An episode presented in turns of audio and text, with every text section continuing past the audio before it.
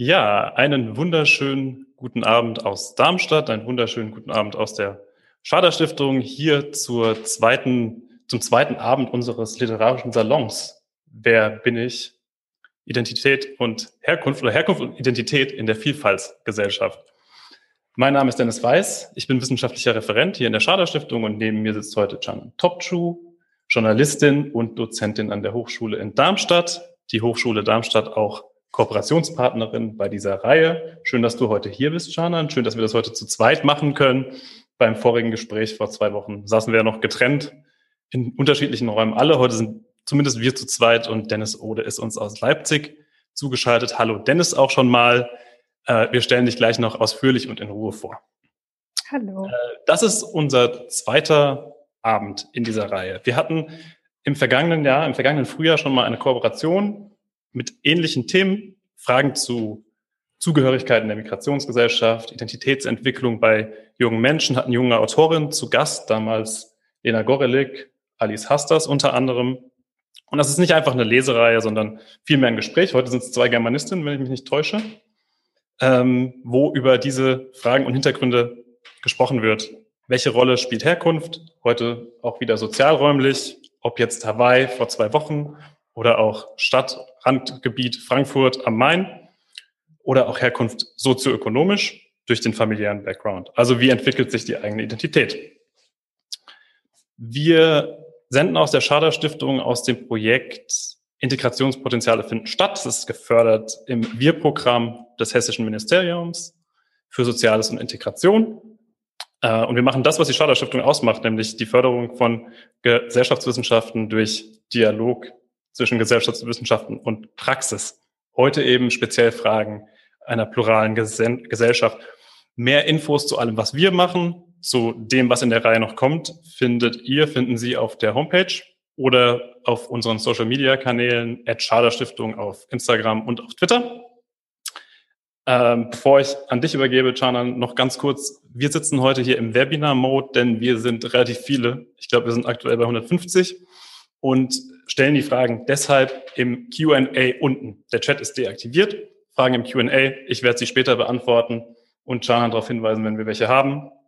Jetzt übergebe ich auch erstmal so viel von mir. Ich bin erstmal raus und melde mich dann später wieder. Schön, dass du da bist. Du hast das Wort, Chanan. Ja, vielen herzlichen Dank. Das ist die zweite Reihe und die zweite Veranstaltung in der zweiten Reihe und das erste Mal aber in diesem schönen Kaminzimmer das vergangene Mal konnte ich nicht dabei sein, weil ich in Quarantäne war. Mein Mann hatte Corona und wir haben äh, das Haus nicht verlassen dürfen. Inzwischen geht es ihm gut und mir gut und ich freue mich auf den Abend heute. Und als erstes begrüße ich mal Dennis, die ich jetzt noch nicht sehe, aber die ich eben auch schon gehört habe. Begrüßen möchte ich vor allen Dingen auch meine Studentinnen und Studenten aus dem Kurs Literarischer Salon an der Hochschule Darmstadt, alle anderen Studierenden und Mitarbeiterinnen der Hochschule Darmstadt und all Sie, die in Ihren Wohnzimmern oder wo auch immer den Link angeklickt haben und vor einem Bildschirm sitzen und zuhören und möglicherweise auch dann mit Fragen sich äh, beteiligen werden. Herzlichen Dank, dass Sie sich die Zeit nehmen, dem Gespräch zuzuhören und auch mit uns mitzudenken und auch Fragen zu stellen. Der literarische Salon in dieser Konstellation ist neu. In Kooperation mit der Schader Stiftung hatte ich ja gesagt, die zweite Runde. Für mich ist es nicht ganz so neu. So vor etwa 30 Jahren, in der letzten Phase meines literaturwissenschaftlichen Studiums in Hannover, war ich nämlich Mitstreiterin und habe mich für so ein Format an der Uni Hannover engagiert. Den literarischen Salon der Universität Hannover gibt es übrigens immer noch seit über 30 Jahren. Vielleicht schaffen wir es ja auch an der Hochschule Darmstadt, so eine Institution zu etablieren. Nach dem Studium habe ich dann mit zwei Mitstreiterinnen, zwei Freundinnen eine AG gegründet, äh, Arbeitskreis Migrantinnenliteratur genannt. Damals konnte man sowas noch nennen und haben äh, Autorinnen und Autoren, die äh, den sogenannten Migrationshintergrund haben und auf Deutsch geschrieben nach Hannover zur Lesung eingeladen. Und ich habe heute so drüber nachgedacht und habe gedacht, was für eine Huspe. Drei junge Frauen, nicht mal ein Verein, haben Projektgeld beantragt bei der, beim Kulturamt der Stadt Hannover und haben tatsächlich auch Geld gekriegt, um diese Lesung zu organisieren.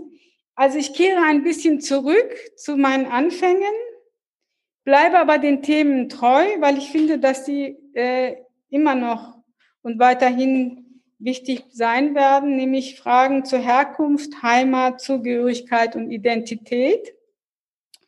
Und ähm, zu, dieser, zu dieser Thematik habe ich den literarischen Salon als Kurs an der Hochschule ja, angeboten und ähm, wir sprechen über Bücher und haben eben auch über Dennis Odes Buch gesprochen. Ja, was wären Ideen, wenn Sie keine Unterstützer fänden? Äh, daher ein herzliches Dankeschön an alle von der Hochschule Darmstadt, die mich einfach machen lassen. Und ein herzliches Dankeschön auch an die Schader Stiftung als Kooperationspartner, namentlich an den Chef Alexander Gemeinhardt und auch an Dennis Weiß, mit dem ich die Reihe hier, ja, wuppe, sagen wir mal. Unser Gast heute ist Dennis Ode. Dennis wie nicht wie mein Mitstreiter neben mir. Und ihr Roman Streulicht ist im August erschienen. Und ich habe so zum Ende August hin das äh, erste Mal was darüber gehört, nämlich im Radio. Ich war dabei, gerade einzuparken und äh, hörte Deutschlandfunk, wie ich es immer mache, und ähm, hörte eine weibliche Stimme über das Buch sprechen. Und mein spontaner Gedanke war nach der ersten Minute so ungefähr, oh nee, nicht wieder so ein Befindlichkeitsroman von so einer Deutsch-Türkin. Wer will sowas denn noch lesen? Ich habe mir den Beitrag nicht zu Ende gehört, aber dann äh, gar nicht so lange Zeit später, weil ich dann doch noch irgendwas darüber gelesen hatte, dem ähm, das Buch gekauft und gelesen und ich muss sagen, ich habe mich geirrt, sehr geirrt. Es ist nicht ein Befindlichkeitsroman, zumindest nicht in der Art und Weise, wie ich das abfällig so spontan empfunden oder gedacht habe. Es ist ein Roman, den inzwischen sehr viele gelesen haben und ich hoffe auch viele noch lesen werden. Warum? Darüber werden wir auch heute Abend sprechen. Ja, bevor wir in Medias Res gehen, ein paar Hinweise zum Ablauf. Ähm, das ist ein Gespräch, zunächst einmal zwischen Dennis und mir. Wir werden sprechen über uns, über Sein, über Schein, über Bücher im Allgemeinen und Literatur im Besonderen, über Schreiben als Beruf und Berufung, und was vielleicht Literatur bewirken kann bei der Beantwortung der Fragen nach Zugehörigkeit, Herkunft und Identität. Ja, liebes Publikum, die Sie alle irgendwo verstreut sitzen, ähm, wären Sie hier mit uns im der Schader Stiftung, dann hätten wir den zweiten Teil so gestaltet, dass sie einfach sich zu Wort melden, aufstehen und der Autorin ihre Fragen stellen. Also jetzt machen wir das aber über den Chat und wir versuchen Fragen von Ihnen in das Gespräch dann auch zu integrieren. Natürlich nicht über den Chat, sondern über Q&A. Darüber. Haben wir auch gleich eingerichtet, ja, genau, aber ja. bitte da entlang. Danke. Das ist jetzt ein Fauxpas von mir. Ähm, Streulicht, sagte ich bereits, ist im August erschienen und noch bevor es eigentlich zu kaufen gab, dieses Buch, hat es den ersten Preis schon gehabt. Verliehen wurde es erst im November, aber dass es äh, diesen Preis bekommen wird, war schon im, äh, vor dem Erscheinen äh, bekannt, nämlich den Literaturpreis der Jürgen Ponto Stiftung. Später bekam Dennis Ode für ihr Buch den Aspekte Literaturpreis und ich würde gerne, bevor ich eigentlich so mit dir ins Gespräch komme, wer sie ist, ähm, mal äh, eine Passage aus der Begründung der Jury vorlesen. und dann legen wir los und wir werden in dem Gespräch dann auch uns ein bisschen auch vorstellen und so uns kennenlernen. So einen Roman als Debüt hat es lange nicht gegeben. Dennis Ode schreibt mit Streulicht einen Bildungsroman, der den Vergleich sucht, der soziologisch unnachgiebig ist und unter sanftem Druck alles zum Vorschein bringt. Blinde Flecken, tote Winkel.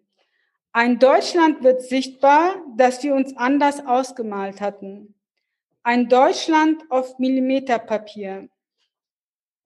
Dennis Ode beschreibt Grundrisse einer Jugendbiografie in den späten 90ern, frühen Nullerjahren. Der mühsame Weg vom Arbeiterkind zur Akademikerin, wie er selten mit einer solchen Ernsthaftigkeit und Treue zu den beding bedingenden Details aufgezeichnet wurde. Das Heranwachsen in einer Industrielandschaft unter dem Eindruck einer Mischehe, Identität als Hemmschuh und das vom Umtausch ausgeschlossene Gefühl von Fremdsein. Dazu die unsichtbaren Schranken, die ohnmächtigen Räume zwischen den Generationen, die Bandzirkel der Milieus, der lähmende Kreisverkehr der Normalität und am Ende die Lösung. Alles an diesem Buch ist genau und treffend. Ja, das ist ja eine wuchtige Begründung und ganz viel, was dieser Roman enthält und enthalten soll, was die Jurymitglieder da reingelesen haben. Dennis, was ging dir durch den Kopf, als du die Begründung der Jury gelesen hast oder äh, gehört hast oder mitgekriegt hast? Ja, hallo auch erstmal von mir. Vielen Dank für die Einladung und hallo an alle, die zugucken äh, was ich gedacht habe, ähm, ich war eigentlich eher so ein bisschen überwältigt. Also ich habe eigentlich gar nicht so viel gedacht. Ich, das war auch, glaube ich, so die allererste Reaktion, die ich überhaupt ja auf den Text bekommen habe, weil das ja äh, bevor der Text rauskam, ähm, ich das zu lesen bekommen habe. Und das war halt so die erste ähm, Antwort der Welt, um es mal so auszudrücken, auf diesen Text. Also das war schon ähm, ziemlich verrückt. Und hast du denn gedacht, ja, die haben meinen Roman verstanden oder gedacht, mein Gott, was haben sie da alles reingelesen und so habe ich es doch gar nicht gemeint? Oder interessant, das soll ich gemeint haben? Doch, das hab, also ich hatte schon das Gefühl, dass es verstanden wurde, ja. Ja, ja ähm, für die, die den Roman nicht gelesen haben, vielleicht eine kurze Inhaltsskizze. Ähm, es geht um eine Ich-Erzählerin. Die Ich-Erzählerin hat, hat natürlich Namen, sogar zwei Namen, aber wir erfahren diese Namen nicht. Und äh, die Ich-Erzählerin kehrt in den Ort ihrer Kindheit und Jugend zurück. Das ist so ein Industrieort. Wir vermuten, dass es Höchst ist oder Sindlingen, ähm, jedenfalls im Westen Frankfurts. Äh, der Grund ihrer, ähm, ihres Besuchs im Ort ihrer Kindheit und äh, Jugend ist, dass ihre Jugendfreunde, die auch schon zu der Zeit äh, ein Paar waren, heiraten. Und sie ist eingeladen zu der Hochzeit und kommt zurück in die Wohnung, in dem ihr Vater nur noch lebt. Die Mutter ist nicht mehr da. Und äh, wir erleben mit ihr ihre Vergangenheit in Rückblenden. Und äh, das ähm, Paar ist Pika und Sophia, ihre engste Freundin aus der Kindheit und Jugend. Und es ist so ein Anlass, darüber ähm, nachzudenken oder so in Gedanken äh, auch das nochmal zu erleben, äh, wie ihre Kindheit war, wie ihre Schulzeit war, ähm, wie eigentlich ihr Weg verbaut war. Und äh, wir erleben ähm, das Elternhaus, das ist ein dysfunktionales, wie man heute sagt. Der Vater ist äh, Arbeiter, er ist ertrinkt, er ist ein bisschen sowas wie ein Messi. Äh, die Mutter stammt aus der Türkei und ähm, sie schützt ihre Tochter in der Weise, dass sie eigentlich äh, sie gar nicht so mit ihrer türkischen Herkunft ähm, in Touch bringt und auch ähm, so eigentlich auch ihr gar nicht so die türkische Sprache vermittelt. Und die Ich-Erzählerin, die Namenlose, äh, erlebt eigentlich immer, ähm, ja, wie soll ich sagen, Abweisung und ähm, sie erduldet unglaublich viel und ähm, schafft die Schule nicht, kommt in die Abendschule und äh, letztendlich schafft sie doch den Absprung aus diesem Viertel, aus diesem, aus dieser Welt und geht zum Studieren weg. Ganz so mal zusammengeschrieben, zusammengetragen. Und ich habe gedacht, wenn ich jetzt mal so äh, Farben äh, suchen müsste für, für die Art, wie du schreibst. Und ich habe gesagt, dass und Tempo, das ist ein sehr ähm, langsames, leises Erzählen und ein durch und durch irgendwie grau. Also ist es eigentlich jetzt nicht so eine Erbauungsliteratur, ist es nicht etwas, was einen so Freude macht. Ähm, es macht einen sehr nachdenklich und vor allen Dingen lässt es einem die ganze Zeit die Frage stellen, ist das autobiografisch oder nicht? Was ist da jetzt? Und ich habe festgestellt, ich habe auch gedacht, ähm, die Ich-Erzählerin ist eigentlich autobiografisch. Ist es aber nicht. Wir kommen vielleicht darüber zu sprechen. Dennis, ähm, die Frage stellt sich mir, weil ich jetzt mit Dennis hier sitze und Dennis vor der Kamera habe und eine Freundin hatte, die auch Dennis heißt, aber sich nie Dennis genannt hat, sondern immer Denise. Ähm, wenn du früher in Runden kamst, wie hast du dich genannt? Dennis oder Denise? Ja, ich habe äh, lange darauf bestanden, dass man mich Denise nennt, ähm, weil das mir äh, vorkam, als wäre das das Richtige. Und ähm, meine Familie zu Hause hat mich aber immer Dennis genannt. Und äh, ich habe mich eigentlich auch nie wohlgefühlt mit Denise. Also ich hatte immer so einen merkwürdigen Anklang von ähm, kann doch nicht wirklich mein Name sein. Also das ist ja schrecklich. Also das war nie, eigentlich nie, womit ich mich wohlgefühlt habe. Und äh, irgendwann bin ich dann dazu übergegangen, darauf zu bestehen, dass ich Dennis heiße und das auch nicht komisch ist oder so. Ja, und ähm, wenn du dann irgendwo in die Runden kamst, oft ist es ja so, dass dann halt, wenn es so der Name so ein bisschen fremd klingt, dann auch gleich so, hm, wo kommt der Name her? Und äh, dann hattest du wahrscheinlich so diese Art von Konversation erstmal nicht, dass du irgendwie gefragt wurdest, äh, wo kommt denn der Name her oder wo kommst du her? Nee.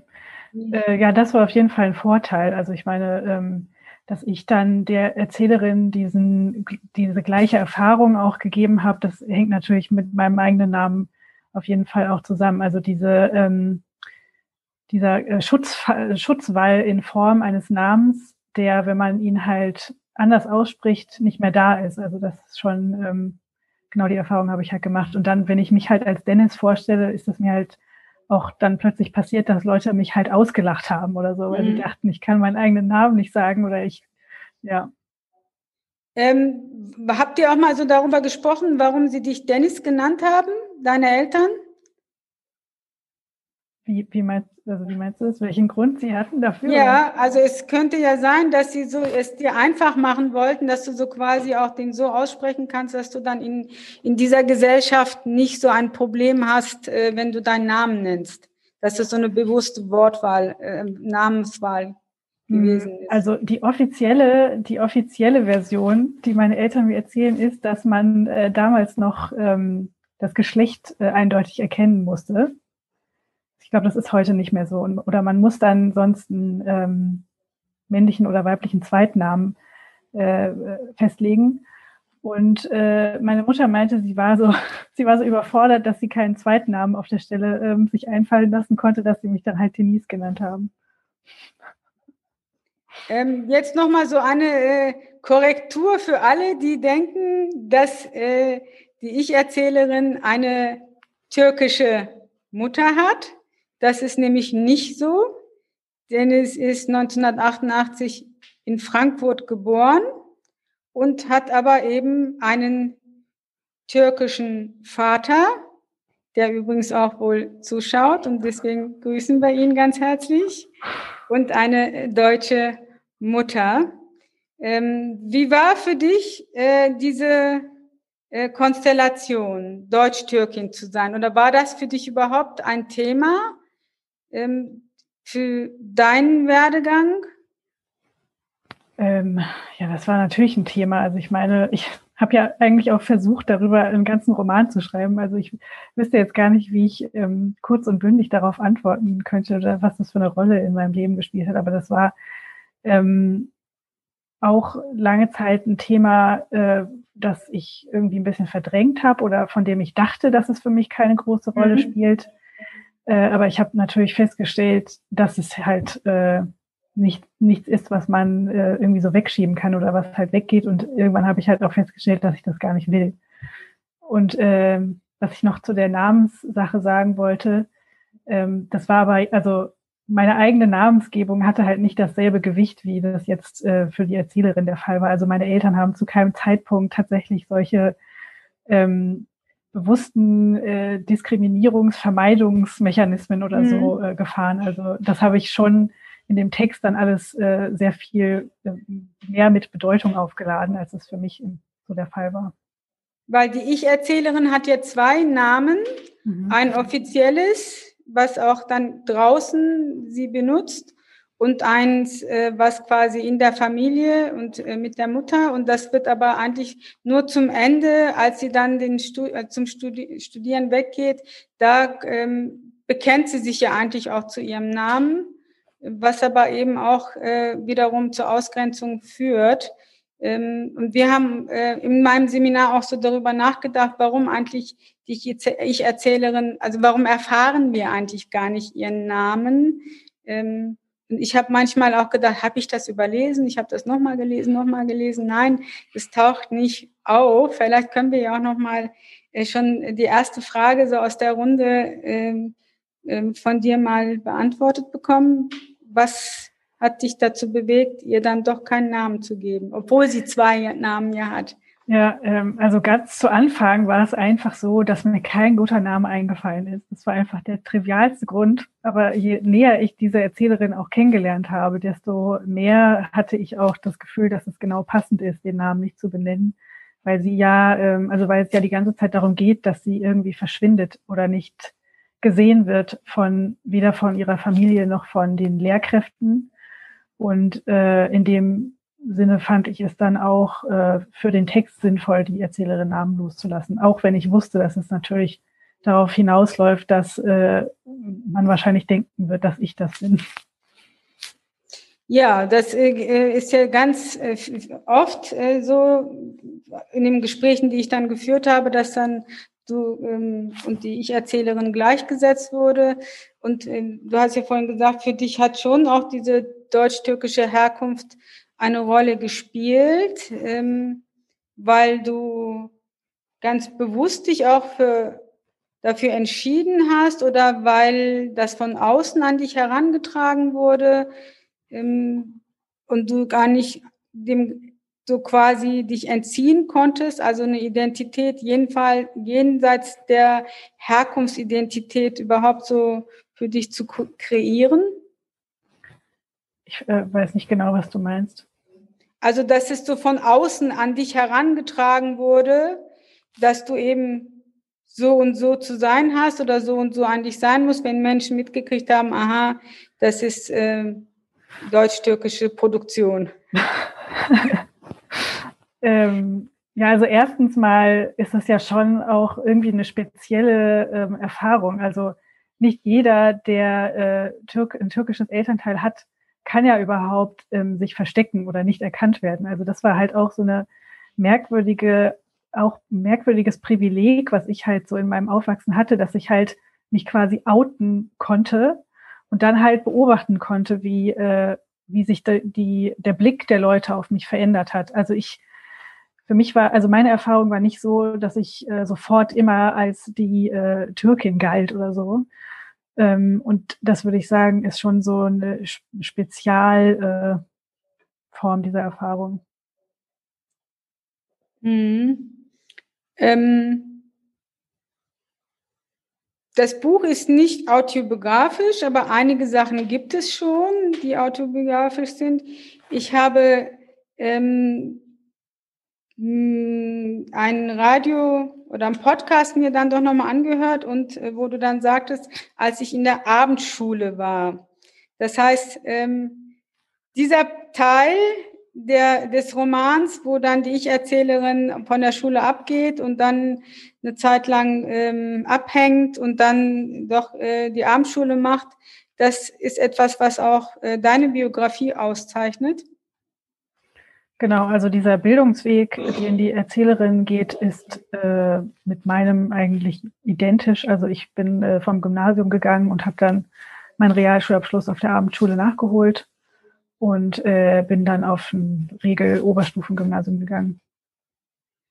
Und die Figuren, wir haben ähm, im Kurs drüber gesprochen und ich habe auch mit ein paar Lehrerinnen drüber gesprochen und wir haben über den, den Herrn Kaiser, das ist der Lehrer, ähm, den sie hat, gesprochen und da war dann so die Frage, ist das nicht eigentlich alles so überzeichnet? Äh, Gab es solche Lehrer tatsächlich? Hattest du solche Lehrer, die so ganz plump diskriminierend waren? Äh, also die, diese Figur ist natürlich äh, ein bisschen überzeichnet und ähm, das ist auch nicht ein, wirk ein wirklicher Lehrer, den ich hatte. Also ich habe jetzt nicht äh, einen tatsächlichen Lehrer da tatsächlich also nachgezeichnet, sondern ich habe eher so verschiedene ähm, Erfahrungen, die ich mal gemacht habe, die vielleicht auch subtiler waren, alle in diesen in diese eine Figur äh, gelegt, so dass der halt äh, auch so ein bisschen ähm, deutlicher hervortrat als die Lehrer, die ich dann tatsächlich hatte. Aber ich hatte auch Lehrer, die wirklich äh, plump und auch bösartig waren. Ähm, also es gibt solche Lehrer tatsächlich, oder es gab sie zumindest vor 20 Jahren. Ja, wir werden ja nachher auch so ein paar Passagen von dir hören.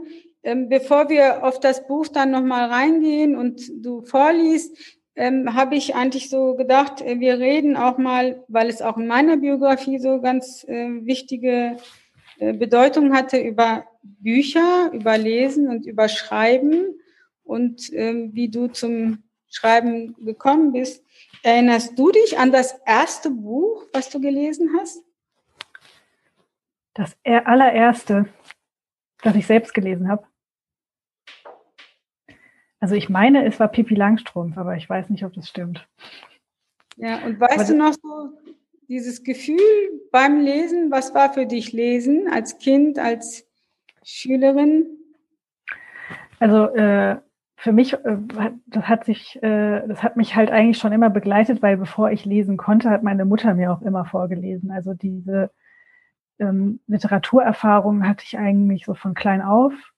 Und äh, als ich dann selber lesen konnte, also ich konnte es erstens mal gar nicht erwarten, das endlich zu lernen und wie froh ich war, als ich endlich in der Grundschule lesen und schreiben gelernt habe. Ähm, und ähm, dann habe ich eigentlich auch ziemlich viel gelesen als Kind. Und äh, das war für mich halt auch so eine Art Weltflucht, würde ich sagen. In deine Traumwelten dich ja. begeben, weil das drumherum, die Realität dann nicht so schön war, wie du es gerne gehabt hättest? Oder also lesen als äh, Selbsterhaltungsstrategie oder wie man das so nennen könnte? Naja, zum Teil, aber zum Teil äh, war ich auch einfach oder bin es immer noch einfach irgendwie ein sehr nachdenkliches, nachdenklicher Mensch und jemand, der gerne alleine ist und jemand, der gern seine Ruhe hat. Und so war ich halt als Kind auch schon. Also es hat sich eigentlich, wenn ich jetzt so zurückdenke, gar nicht so viel geändert. Also es gibt kind, äh, Bilder von mir aus der Kindergartenzeit, wo ich halt entweder in der, alleine in der Leseecke sitze und so das Buch vor mich halte, damit mich niemand anspricht, oder ähm, halt nachdenklich vor so einem weißen Papier sitze. Also es hat sich wirklich gar nichts geändert. Aber äh, das äh, äh, ist doch jetzt eigentlich auch äh, so quasi die Ironie des Schicksals. Jemand, die so gerne ihre Ruhe hat, schreibt ein Buch, äh, hat äh, zwei wichtige Preise und äh, wird äh, sehr äh, oft, was ich so mitgekriegt habe, ja auch zu Lesungen eingeladen. Jetzt über das Digitale. So viel Ruhe hast du dann eigentlich äh, doch nicht. Ähm, wie, wie ist es dann für dich? Wenn du. Also, ja, also ich, also das ist natürlich trotzdem schön. Ich, das ist jetzt nichts, was mich wirklich stört und es ist ja auch nicht äh, permanent oder so. Das ist ja der Vorteil am Schriftsteller-Dasein, dass es ähm, nicht so ist wie jetzt für Musiker oder so zum Beispiel. Also die sehen sich nicht einer sie anschreienden Menge ausgesetzt oder so. Ja, und ähm, wenn wir vom Lesen zum Schreiben kommen, wie war so der Weg zur Schriftstellerin? Also weißt du noch, wann du das erste Mal was auf Papier gebracht hast? Gab es eine Resonanz äh, von deinen Eltern? Ähm, das muss ja irgendwas dich ermuntert haben, weiterzumachen. Es gibt ja oft die erste Erfahrung, wenn sie negativ war, ist man so geblockt oder äh, dass es dann eben nicht kein Weiter gibt. Also ich habe äh, tatsächlich, bevor ich selber schreiben konnte, meiner Mutter ähm, Texte diktiert. Also insofern kann ich sagen, dass meine Eltern oder meine Mutter wirklich sehr unterstützend waren in meinen Bestrebungen. Ähm, und dann, als ich so in der Grundschule war, es gibt halt so zwei ähm, ziemlich prägnante Erinnerungen, die ich auch irgendwie so als die als meine ersten Schriftsteller-Erinnerungen auch sehe. Also so als das erste Mal, dass auch so ein, so ein kritischer Blick meinerseits auf die Texte gefallen ist, nämlich, also ich glaube, das äh, macht eigentlich jeder in der Grundschule solche kreativen Schreibaufgaben. Und ich habe mich halt total da reingehängt. Und meine Grundschullehrerin hat mir dann halt gesagt, ich hätte schon einen eigenen Stil. Und das war etwas, was mir auf jeden Fall hängen geblieben ist und wo ich ähm, mich so ein bisschen auch dran festgehalten habe. Also dass ich so dachte, okay, ich habe einen eigenen Stil, ich kann es werden, so nach dem Motto. Und ähm, das Zweite, das war dann auch nochmal dasselbe und da habe ich dann ähm, ihr die diese Geschichte gegeben und habe dann, aber sie meinte, ja, das ist doch wieder super gut gewesen, halt einfach, wie halt so Grundschullehrerinnen halt sind. Und ich ähm, habe sie dann so, also das ist jetzt halt so meine Erinnerung. Es kann natürlich sein, dass es gar nicht so war, aber in meiner Erinnerung war es auf jeden Fall sehr bedeutungsvoll, dass ich sie dann ähm, gefragt habe, ob sie das wirklich meint, ob nicht die und die Stelle nicht noch ein bisschen Arbeit verträgt. Das war so das erste Mal, dass ich ähm, auf so eine kritische Art irgendwie mich mit meinem eigenen Text auseinandergesetzt habe. Ja, aber auch eine ganz wichtige Erfahrung und auch eine Lehrerin, die offensichtlich dann auch äh, positive Resonanz zu geben in, in der Lage war und nicht gesagt hat, oh, das hast du zwar ganz schön gemacht, aber da würde ich doch noch ein bisschen was ändern, sondern ein äh, sehr aufbauendes ja. äh, Feedback, was eben auch vielleicht zeigt, dass so positive Resonanz auch wichtig ist für eine Entfaltung und Entwicklung. Wir reden über das Buch. Die Ich-Erzählerin ist eine sehr scharf beobachtende. Die Autorin Dennis Ode ist eine sehr detailliert schreibende, eine mit einem ganz feinen Blick, fast mit einer Lupe ähm, geht sie durch die Räume, beschreibt die Details. Es ist eine düstere Atmosphäre. Und die Ich-Erzählerin ist eine, die mich sehr wütend gemacht hat. Ähm, was für ein Verhältnis, was für ein Gefühl hast du zu deiner Ich-Erzählerin?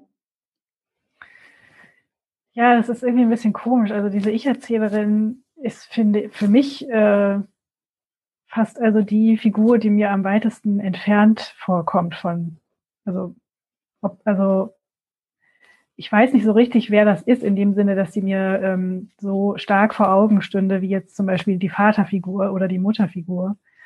Und äh, ich glaube, das kommt zum Teil daher, dass diese Figur auch eigentlich ähm, so ein bisschen ziellos ist oder nicht äh, eine wirkliche eigene Leidenschaft entwickelt hat. Sie leidet viel, aber hat keine Leidenschaft. Genau. Und er leidet viel, er dudelt viel.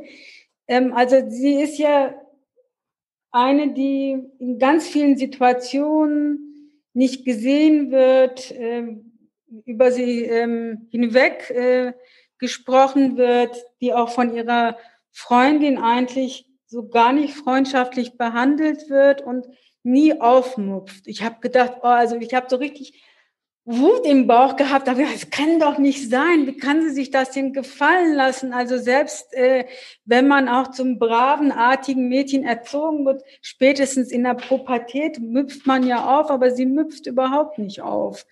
Und ähm, ja, ähm, das fand ich, also hat mich sehr aufgeregt und ich hatte überhaupt gar keine Empathie mit ihr.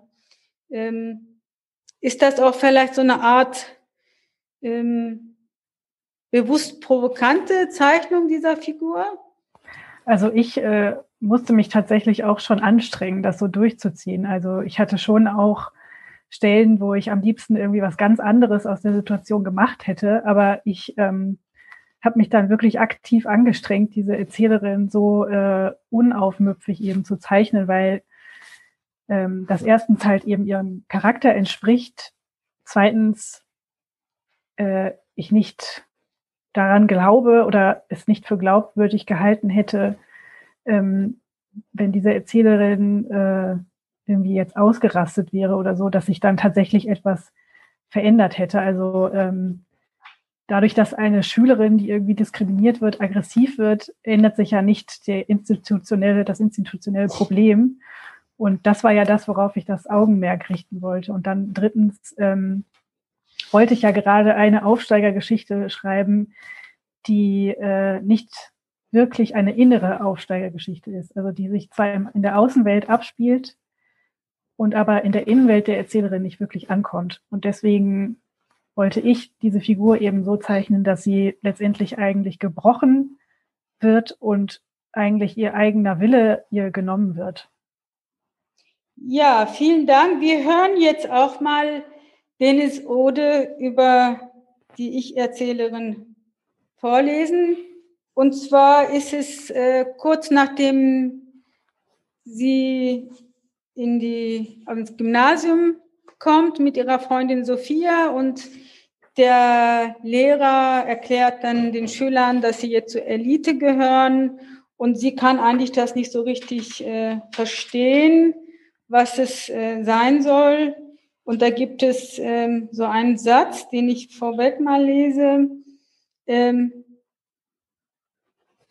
was genau damit zusammenhing, dass ich zur Elite gehören sollte, verstand ich nicht. Das ist so, das reflektiert sie dann schon. Und jetzt hören wir dich einfach mal lesen. Dass ich nicht zur Elite gehören konnte, hatte auch damit zu tun, dass die Barmänner aus den Gaststätten des Orts unsere Telefonnummer kannten.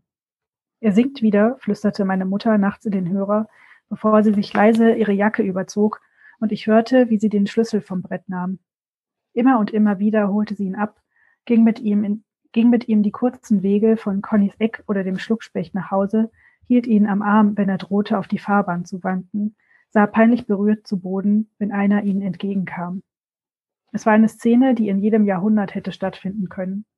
Das einzige Zeichen, das auf die Gegenwart deutete, waren die blinkenden Spielautomaten in den Kneipen, die elektrischen Lichter, dass es ein Telefon gab, mit dem man meine Mutter verständigte und dass ein Fernseher in der Ecke lief. Aber sie hätte genauso gut in einer staubigen Kneipe der 50er Jahre stattfinden können, die man damals noch Wirtschaft nannte, wie es mein Großvater tat. Warst wieder in der Wirtschaft? fragte er meinen Vater freundschaftlich. Es war eine Szene, die so schon hundertfach stattgefunden hatte, die auch an jedem anderen Ort hätte stattfinden können, in irgendeinem Bergdorf oder am Meer zwischen den Fischern und den Staubstraßen meiner Mutter. Es war eine so zeit- und ortlose Erfahrung, dass sie schon in das menschliche Erbgut eingeschrieben sein musste, dass meine Mutter genau wusste, was zu tun war und mein Vater, und mein Vater zur Tür hineinschob, ihn auf das Sofa legte ihm die Schuhe auszog, als wäre es ihr naturgegebener Platz. Morgens roch die Wohnung nach ausgedünstetem Alkohol und nachmittags, wenn ich von der Schule nach Hause kam, steckte der Schlüssel von innen in der Wohnungstür, so dass ich ihn mit einem Stift aus meinem Mäppchen aus dem Schloss stoßen musste. Ich erwartete etwas Schreckliches, aber es war nur Sonnenlicht, das auf die Flaschen fiel und die Reste von Rauchschwaden beschien, und ich, die in der leeren Wohnung mit meinem Schulranzen in der rechten Hand stand und begriff, dass mein Vater schon wieder verschwunden war und mich vergessen hatte. Es hatte damit zu tun, dass meine Eltern die Fernsehzeitung abonniert hatten und niemand eine Tageszeitung las. Tageszeitungen zumindest waren etwas, was die Lehrer konkret benannten. Ich wusste nicht, wie ich zwischen all dem meinen Eltern sagen sollte, dass sie eine Tageszeitung kaufen sollten. Markt, qu'est-ce que c'est? Herr Kaiser betonte es nun so, als könnte ich auch das deutsche Wort nicht verstehen. Es hatte damit zu tun, dass mein Vater bei seinem letzten Gang zum Buchclub den Band Bildung, alles, was man wissen muss, gekauft hatte, aber über die ersten Seiten nicht hinausgekommen war. Wie mein Vater glaubte ich, dass das Buch ein Heilmittel gegen meine Unzulänglichkeit sei, weshalb ich auf Sophias Frage, was ich übers Wochenende vorhätte, sagte, dass ich die ganzen zwei Tage nur lesen wolle. Sophia sah mich von der Seite an mit einem Blick, den ich als vage Abwertung empfand. Weil ich den Versuch unternahm, mich elitär zu benehmen. Weil ich eine Pose einnahm, die man mir nicht abkaufen würde. Weil ich wahrscheinlich log und nicht lesen würde, sondern vor dem Fernseher sitzen und Sonnenblumenkerne essen, bis meine Unterlippe weißlich und aufgeweicht war. Sophia durfte nur manchmal Fernsehen und nur manchmal etwas zwischen den Mahlzeiten essen. Ihre Mutter machte ihr dann Naschteller. Die Zutaten dafür holte sie aus dem obersten Fach eines Rollküchenschrankes, an den Sophia nicht eigenständig gehen durfte, und legte sie mit entfernter Verpackung auf einen Teller. Es kam mir vor, als färbe darüber die Abgeklärtheit ihrer Eltern auf sie ab, als läge das Geheimnis allen Erfolgs in dieser Servierart abgezählter Süßigkeiten, in den Capri-Leggings und den echten Adidas-Schuhen, die sie trug, und in den weichen Haargummis, die farblich auf ihre T-Shirts abgestimmt waren. Unter meinem Pullover staute sich die Hitze, aus meinem Mund zog sich der Speichel zurück, meine Zunge war ein taubes Stück Fleisch, das sich gegen meinen Gaumen drückte. Das muss wie aus der Pistole geschossen kommen, sagte Herr Kaiser. Na? Er schüttelte das Buch in seiner Hand, sein abfälliger Kaffeeatem schlug mir ins Gesicht. Er drehte sich von mir weg. Sophia, Markt. Qu'est-ce que c'est? Marché. Ich sah auf den feuchten Abdruck meiner Finger auf dem Holz. Manchmal ging ich nachmittags mit Sophia nach Hause. Ihre Eltern hatten das Wohn- und Esszimmer mit türkisem Teppich ausgelegt, auf Leinwand gezogene Fotografien von Berglandschaften und Geparden hingen an den weiß tapezierten Wänden. Auf dem Glastisch vor der Ledercouch stand eine Schale mit nach Fruchtaromen duftendem Potpourri und in den Wohnzimmerschränken waren kuratierte Souvenirs von ihren Reisen ausgestellt. Die Büste von Tutanchamun, besondere auf Holzklötzchen geklebte Muscheln, und Gesteinstücke vom Vesuv, alles Gegenstände, die wir genauso wenig berühren durften wie die Sammlung Geohefte von Sophias Vater.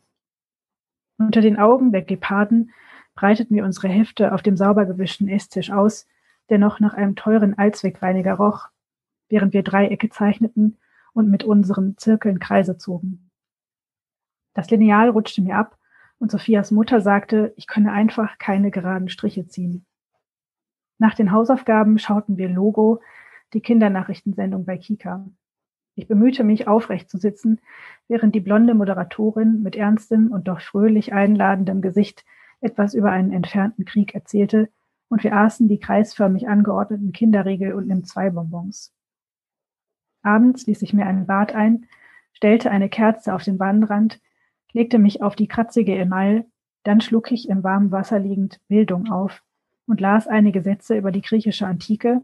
Und weil ich glaubte, dass elitäre Personen sich jeden Satz genau merkten und jeden Satz genau verstanden, und weil ich mir keine Vorstellung mehr von Verstehen machen konnte, weil ich nicht wusste, wie sich Verstehen bemerkbar machte, weil Verstehen zu einem mystischen Zustand elitärer Personen geworden war, kam ich über den ersten Absatz nicht hinaus.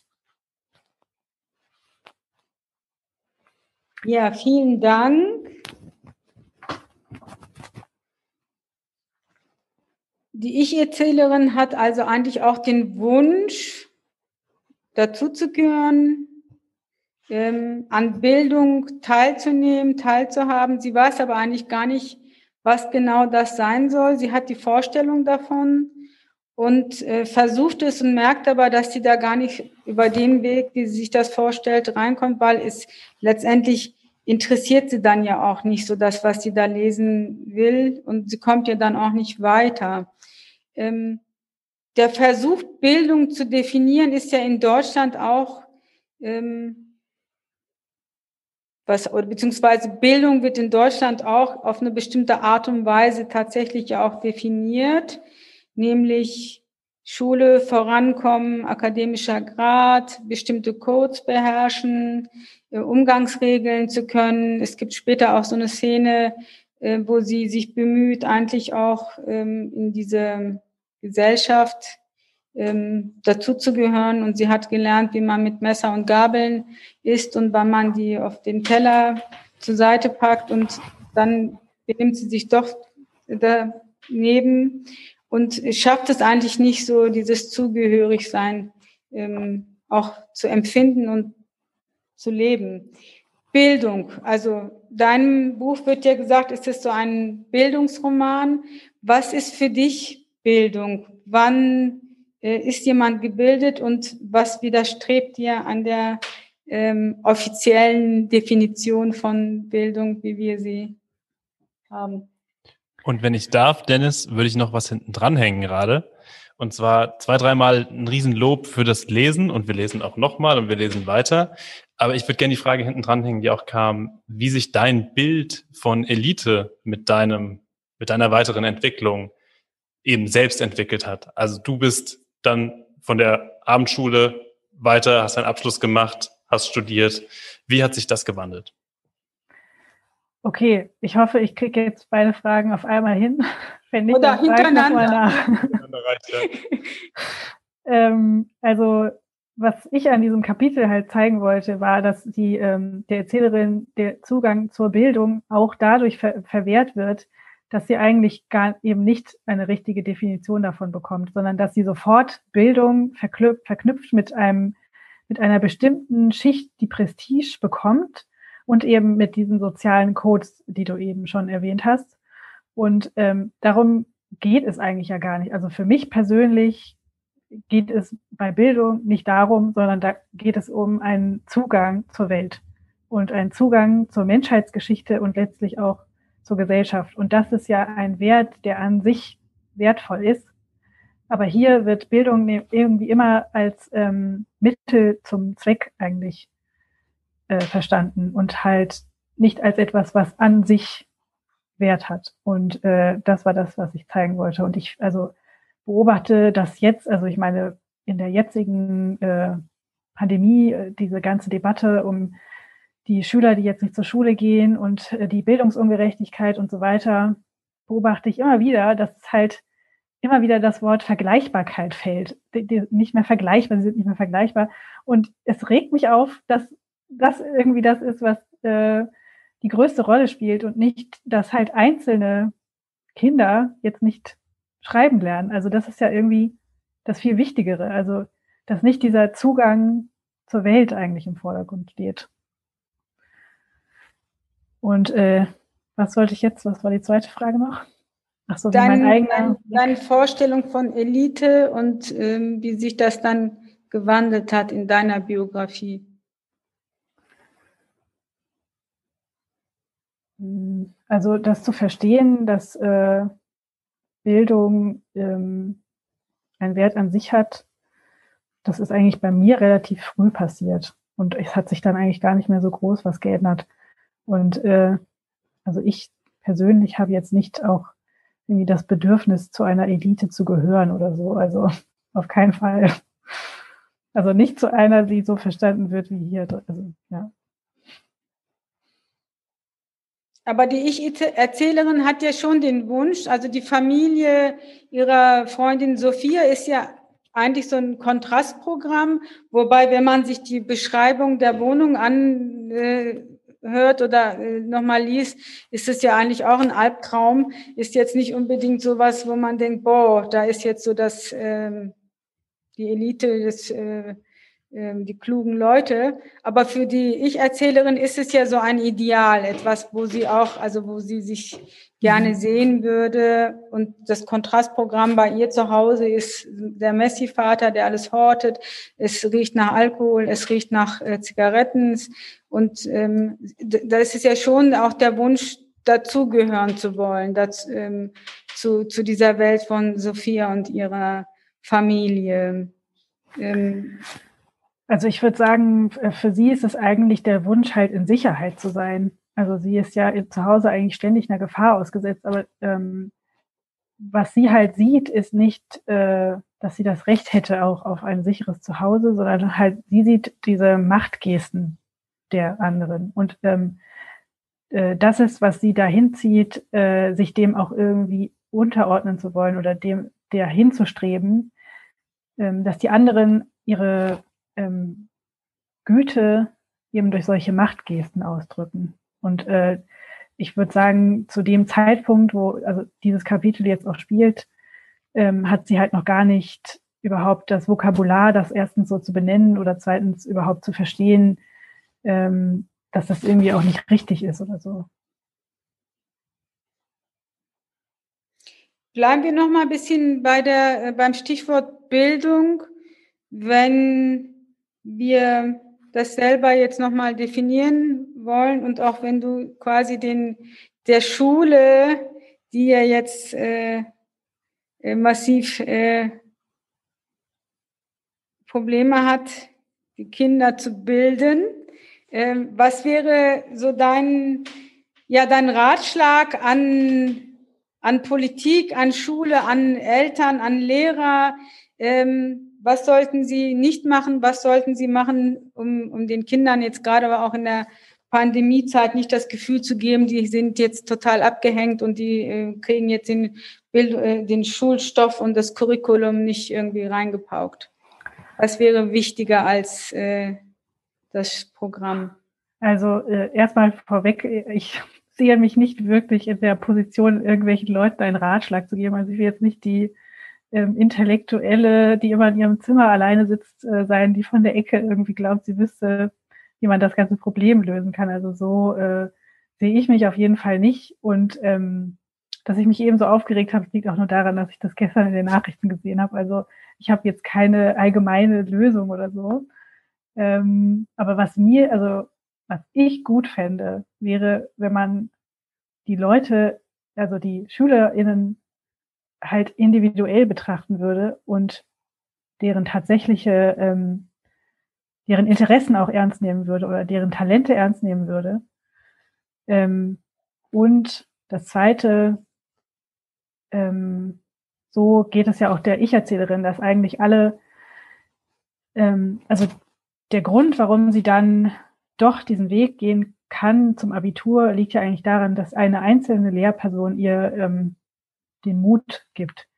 Und ich habe jetzt auch in Unterhaltung mit anderen Leuten ähm, immer wieder festgestellt, dass es eben an solchen einzelnen Glücksfällen liegt oft, dass Leute, die benachteiligt sind von ihrer Herkunft, ähm, dann doch Aufsteiger werden. Und äh, ich würde mir wünschen, dass es irgendwie strukturell ähm, gelöst wird, dass es eben nicht von solchen einzelnen Glücksfällen abhängt, sondern dass tatsächlich alle Leute die gleichen Chancen haben oder aber ich wüsste halt nicht, wie genau man das machen sollte. Das würde ich dann schon den Bildungsforscherinnen überlassen und äh, den Leuten, die Institutionen organisieren. Also ja.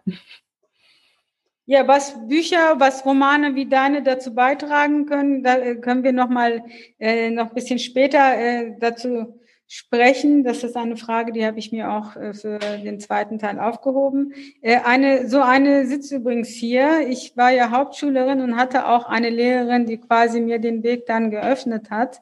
Also ähm, in der Tat funktioniert es meistens über ähm, Lehrerinnen und Lehrer und nicht über das System an sich.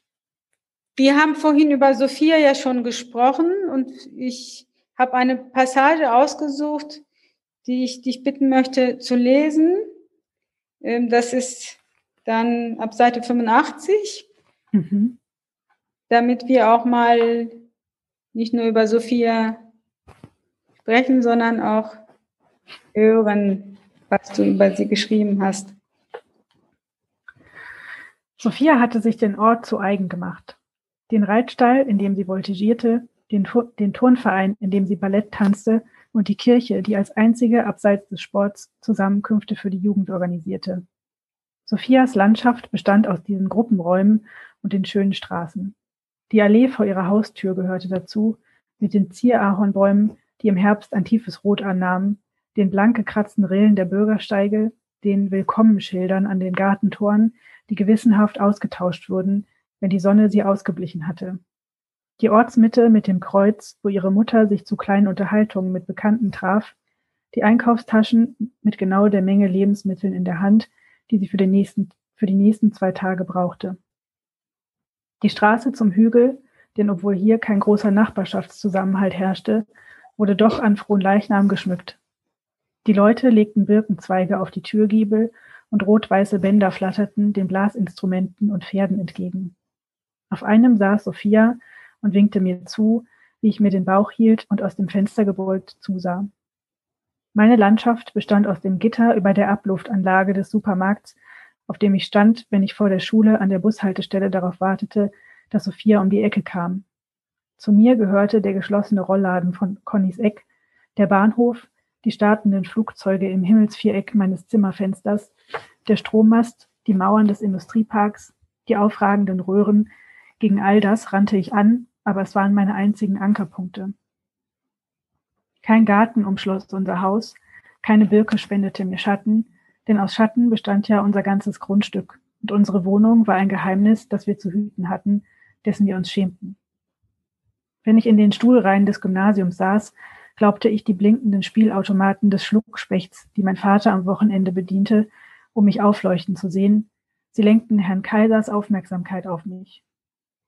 Ohne die sorgsam ausgesuchte Kleidung ohne feste Abendbrotzeiten und Fragen nach meinem Tag, wie Sophias Mutter sie stellte, und ohne die schützende Mauer von Erziehungsberechtigten, die wussten, was man am Elternabend zu fragen hatte, damit ihre Kinder in Ruhe gelassen wurden, war ich ihm schutzlos ausgeliefert. Wenn ihr die ganze Zeit eure blöden Sendungen guckt, dann müsst ihr euch nicht wundern, dass ihr keine Vokabeln lernt, die verstopfen euch das Hirn, sagte Herr Kaiser und blickte eine Sekunde länger auf mich als auf die anderen. Die ständige Anspannung, unter der ich im Klassenraum saß, die Alarmbereitschaft vor der geschlossenen Wohnzimmertür, dieses ständige Abwehren von Gefahren nistete sich in meinem Körper ein. Ein juckender roter Ausschlag breitete sich auf meiner Brust aus, den mein Vater mit abgelaufenen Salben behandelte. Permanent spürte ich einen Kloß im Hals, an dem ich vorbeizuschlucken versuchte, und bekam stechende Bauchschmerzen. Erst dann ging mein Vater mit mir zum Arzt. Man muss sich ja nichts einbilden, war seine Devise. Immer musste alles Leiden eisern übergangen werden. Selbst an dem Tag, als in einer Notoperation drei walnussgroße Steine aus seiner Gallenblase geschnitten wurden, hatte er brav an seinen Laugenbottichen, hatte er brav an seinen Laugenbottichen gestanden, den ausbrechenden kalten Schweiß mit Argwohn bedacht, aber nicht, weil er sich um sich selbst sorgte, sondern weil er es sich nicht durchgehen lassen wollte. Er beobachtete seinen schmerzenden Körper wie einen ungezogenen Jungen. Sich etwas eingestehen gab es nicht. Man hatte andere Ursachen für die Schmerzen zu suchen als das naheliegende, leicht auszuhebelnde Ursachen mussten es sein, wie eine falsche Waschmittelmarke, die der Willkür von Krankheit und Tod eine harmlose Maske aufsetzte. Nie wollte mein Vater die wahren Gründe anerkennen.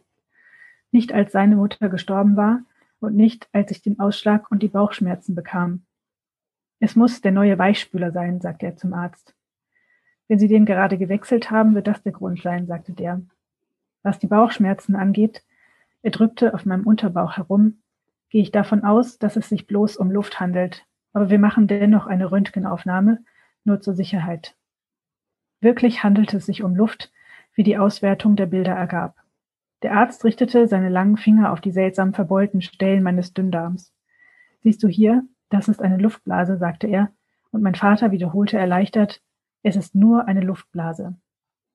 Pass nur in Zukunft etwas auf beim Essen, dass du nicht schlingst und gut kaust. Der Rest erledigt sich von selbst. Ich nickte, obwohl ich nie schlang, in letzter Zeit sogar noch lustloser im Eisbergsalat herumstocherte, mit größter Überwindung die Brotbissen hinunterwirkte, am Kloß in meinem Hals vorbei, aber davon sagte ich nichts. Davon hatte ich zu schweigen. Ja, vielen Dank. Darf ich gerade anschließen? Ja, bitte. Sehr schön. Ich habe nämlich eine Frage hier im Chat für dich, Dennis, und ich würde es gerne ein bisschen koppeln, auch mit dem, mit dem Titel, mit dem Titel Streulicht und äh, Jetzt hast du über den familiären Background gesprochen und ich habe ja gesagt, wir gehen auch so ein bisschen auch auf den sozial-räumlichen Background ein. Also wo spielt das? Und ich habe eine Frage äh, aus, dem, aus dem Chat. Ich kann den Namen, ist weit weg, sorry. Deswegen lese ich nur die Frage vor. Und zwar, äh, an welche Herkunft ähm, oder welche Herkunft gegenüber fühlst du dich zugehörig und gebunden und welche, welche Identität entwickelt sich daraus? Das heißt, ähm, namensgebend auch für die Reihe so ein bisschen. Wer bist du? Was hast du mitgenommen? Und wen gibst du uns als äh, Protagonistin hier wieder? Also ich als Person oder die Erzählerin? Die Erzählerin. Okay, erstmal die Erzählerin. Die Erzählerin. Ähm, also ich würde sagen, die Erzählerin, ähm, der wird eigentlich so alle ihre, die Sachen, die sie eigentlich als identitätsstiftend annehmen könnte, wird ihr ja eigentlich entzogen, indem es ihr schlecht geredet wird. Also sie identifiziert sich ja ähm, nicht wirklich mit ihren Charaktereigenschaften, sondern mit den Stellen des Orts, die irgendwie schmutzig sind und auch mit den ähm, äh, psychischen Krankheiten ja eigentlich ihrer Eltern. Also äh, so ein eigenes, ähm, ein eigenes Konzept von ihrer eigenen Identität würde ich gar nicht sagen, dass sie hat. Und wenn du es auf dich beziehst? Ja, das weiß ich auch nicht so genau. Das ist halt, wenn man, da lang, wenn man da lang genug drüber nachdenkt, dann wird man halt verrückt. Ich weiß nicht, wie ich da auf den Boden der äh, Antwort kommen sollte. Also ich bin ein dann, Mensch auf der Erde, die im Weltall herumfliegt. Dann, dann lass mich das mit, mit was anderem noch koppeln. Und zwar, weil wir das auch vor, wann war es, vor zwei Wochen mit Chian? Vor zwei Wochen, weil wir ihn gefragt hatten, wie lang steckte so der Roman, den er geschrieben hatte, in ihm? Wie lang, also musste der raus, letztendlich war die Frage. Ne? Also man schreibt was Persönliches, es ist ein bisschen autobiografisch, aber natürlich nicht komplett. Und wie lange kämpft man innerlich damit und will sich damit, dadurch auch zeigen, dass man das veröffentlicht? Und wel welche Art von Befreiung ist es? Wie war das für dich? Äh, also mir war eigentlich immer klar, dass mein erster Roman sich um diese Themen drehen wird. Also während ich noch von der Schule geflogen bin, eigentlich habe ich gewusst, also zu dem Zeitpunkt wusste ich ja erstens schon, dass ich Schriftstellerin sein will und dann zu dem Zeitpunkt habe ich halt gewusst, da, das wird das drängende Thema sein, dass ich erstmal, von dem ich mich eigentlich auch erstmal freischreiben muss, bevor ich alles andere schreibe. Und ähm, ich wusste aber nie, äh, wie genau sich das äußern wird. Und lange, das kann natürlich auch mit dem Alter zu tun haben, also dass, dass mir das klar geworden ist, dass das die Themen sein sollen. Da war ich halt 17 und wer ist nicht mit 17 halt wütend? Und deswegen dachte ich, der Text würde sehr viel wütender und garstiger auch sein und irgendwie auch so eine Art Abrechnungstext am Schluss sein. Und äh, dann, als ich vor drei, vier Jahren ungefähr die ersten Entwürfe dann hatte und gemerkt habe, ich glaube, das ist es jetzt, auf was ich halt die ganze Zeit gewartet habe, habe ich halt festgestellt, dass das nicht mehr der Modus ist, äh, in dem ich den Text schreiben will. Also ich habe dann gemerkt, dass es eben so eine Ich-Erzählerin sein soll, die nicht wütend wird, die nicht anklagend wird. Aber die die Leser wütend macht. Genau, sondern die Leser. Aber nicht alle. Also auch das hatten wir schon, nicht alle. Ja. Und der halt nicht auch irgendwie so mit dem erhobenen Zeigefinger ähm, irgendwie sagt, wie es richtig zu sein hätte oder so. Nee, nicht alle. Ich habe eine Studentin, die hat mir dann auch noch geschrieben, Leonie Roth, ähm, die dann gesagt hat, also mit der Protagonistin hatte ich das ganze Buch über Mitgefühl, auch wenn ich nicht behaupten kann, dass mein Lebensweg nur ansatzweise so schwierig war wie der ihre. Aber sie habe mit ihr sehr viel Empathie empfunden. Und ich habe gedacht, ähm, Empathie hat aber eigentlich niemand mit ihr empfunden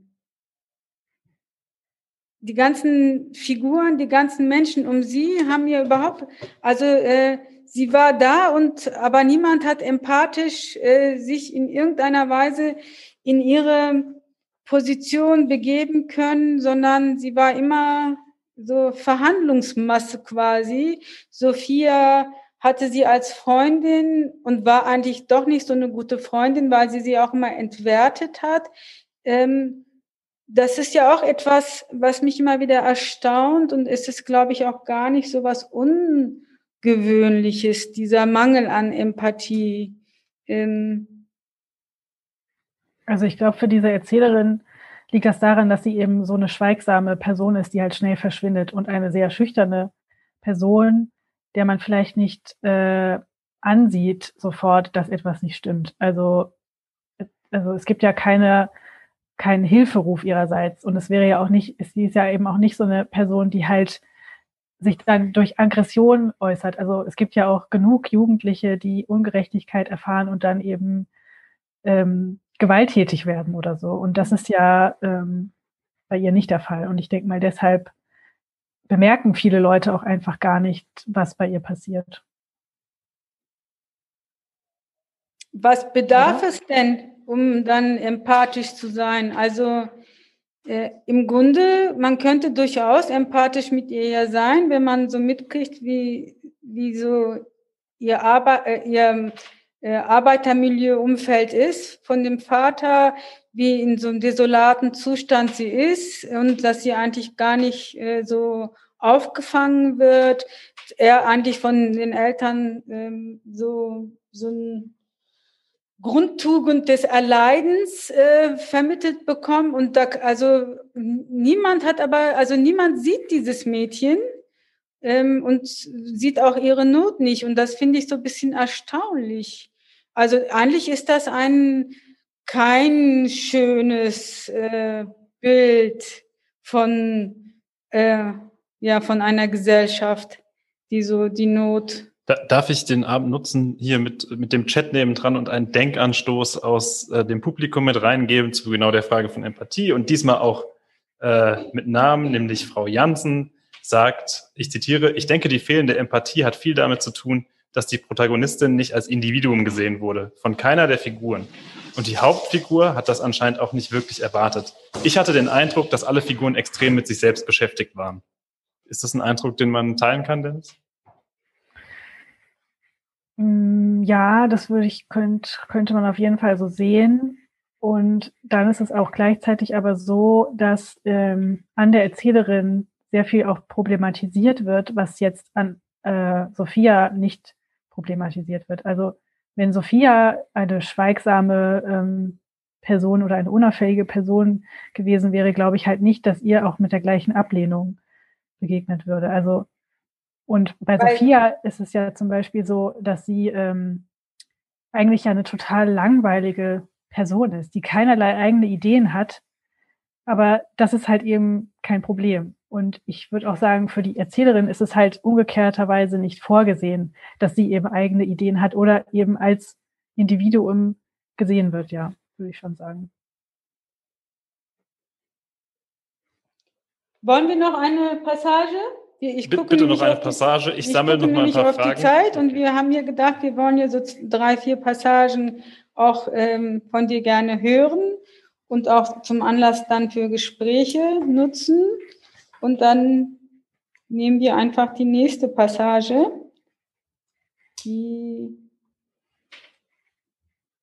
und zwar ist so, dass sie, ähm, um dazu zu gehören, dann eben nicht äh, die Wochen äh, der Eltern liest, sondern sie hat dann ein Zeitabonnement und hat dann auch eine Tasche von der Zeit. Und äh, sie steht dann, äh, also da ist jetzt diese Szene, wo es um diese Tasche geht und auch die, mit Zugehörigkeiten, ähm, Insignien von Zugehörigkeiten. Vielleicht steigst du da einfach ein. Genau, also die Erzählerin ist jetzt äh, an der Abendschule und das heißt jetzt äh, etwas älter, so ungefähr 19 oder 20. Es war diese Tasche, durch die ich meine Zugehörigkeit demonstrieren wollte. Meine neue Schultasche, ein Werbegeschenk der Zeit, durch den Abschluss eines vergünstigten Schülerabonnements erworben.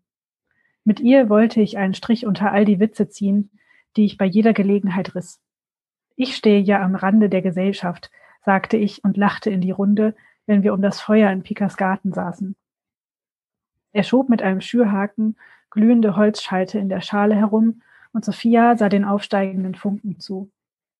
Ich wollte Pika, Sophia und allen anderen damit zuvorkommen, jede Bemerkung, die mich hätte bloßstellen können, vorwegnehmen, über mich selbst lachen, damit die anderen es nicht taten. Meine Tasche aber drückte die Hoffnung aus, dass ich dennoch etwas von ihrer Welt verstand, dass ich weiterhin in ihr lebte, nicht weit ab an ihren Rändern und eines Tages wieder an ihr teilhaben würde. Dass Sophia recht hatte mit ihrem Du bist ja nicht wie die. Am späten Morgen wurde ich von meinem Radio geweckt, das ich seit kurzem auf den Kultursender eingestellt hatte. Das Programm, freitags nur gestört von den Kehrmaschinen, war ein Vorgeschmack auf das Leben, das ich mir wünschte. Ich versuchte mich zu entfernen von den Gewohnheiten meines Vaters. Ich öffnete die Fenster, solange er nicht da war, und begann auszusortieren, aber ich musste es geschickt anstellen, immer etwas Unverfängliches finden, unter dem ich das Entsorgte verstecken konnte, denn sonst fischte er die Sachen wieder aus der Mülltonne und hielt sie mir vor die Nase. Ich furchte Tränen in den Augen.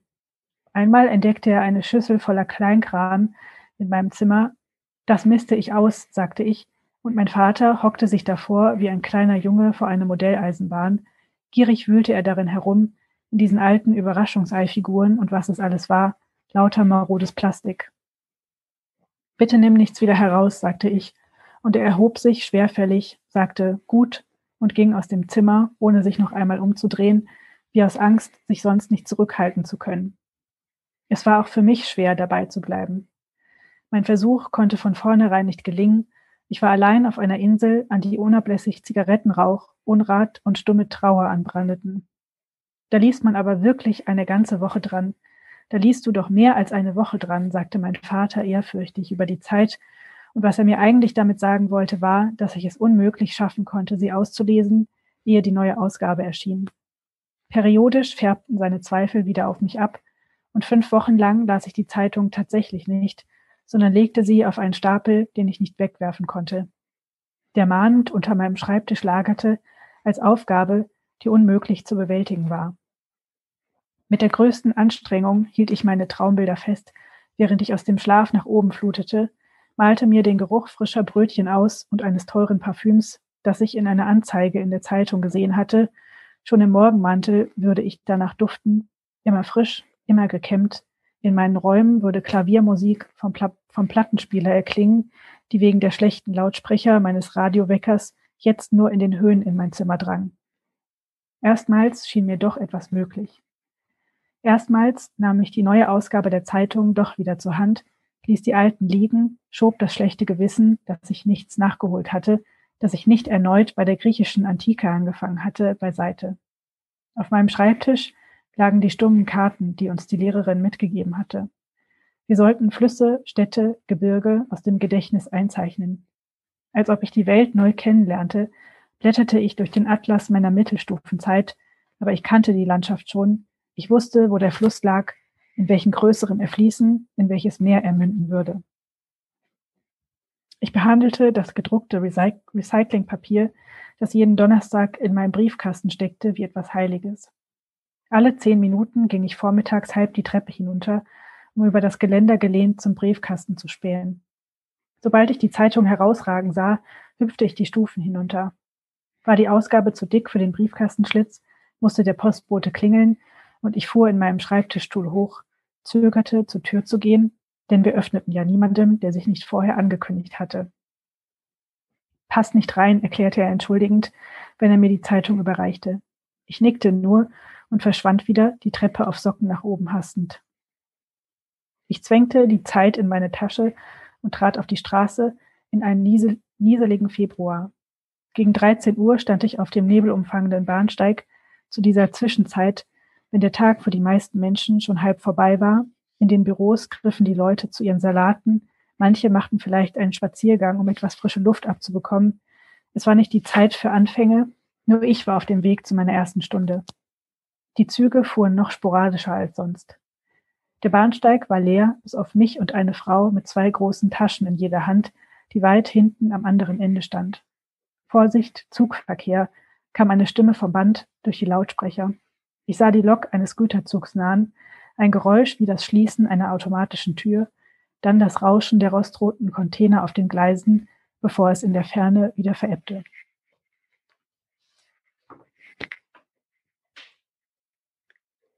Ja, vielen Dank.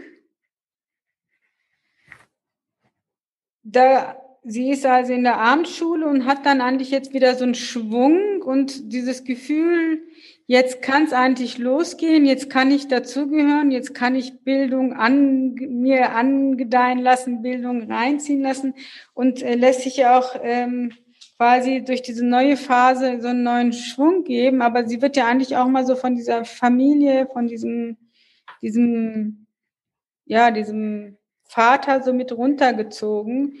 Und ähm, ich würde gerne mit dir dann in der letzten Runde, die ich jetzt mit dir habe, bevor wir noch ein paar Fragen reinholen, äh, darüber sprechen. Also so, ich habe auch gelesen in diesem Buch, so wie wichtig Erziehungskompetenz ist und wie wichtig ja auch ähm, Eltern sind und wie sie mit ihren Kindern umgehen.